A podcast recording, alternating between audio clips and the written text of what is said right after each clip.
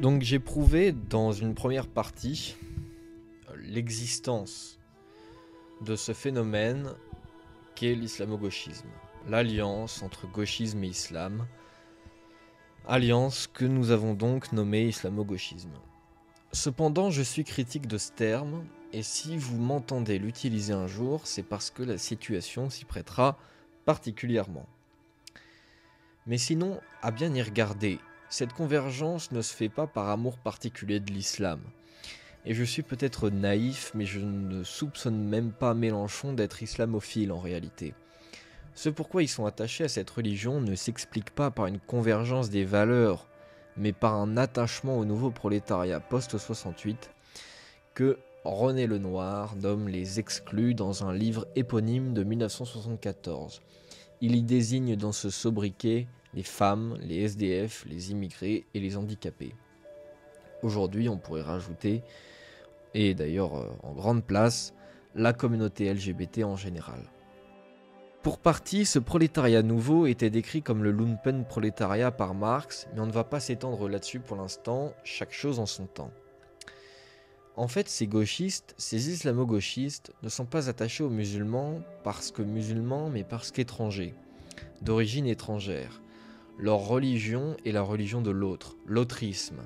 À y retirer une lettre, cela donne autisme, ce qui n'est d'ailleurs pas flatteur pour les victimes de ce handicap. Je critique donc d'une part cette notion d'islamo-gauchisme car elle est partielle, et d'ailleurs dans le communiqué du CNRS, comme dans les saillies de Frédéric Vidal, on mentionne les études postcoloniales ou les études de race, évidemment du côté gauche, ce serait bête de réhabiliter les différences raciales biologiques. On pourrait même y inclure, et Vidal l'a probablement pensé, les études de genre. Or, tous ces champs n'ont pas grand-chose à voir avec l'islam en réalité.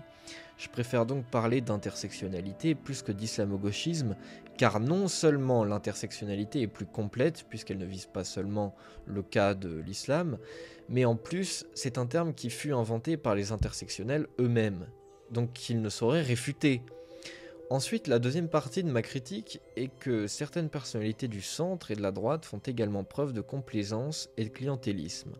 Cependant, on ne pourrait pas parler d'islamo-droitisme et d'islamo-centrisme, et je m'explique, car ce n'est pas justifié par une idéologie de fond intersectionnelle qui aurait envie de réconcilier des valeurs conservatrices de droite et des valeurs conservatrices islamiques.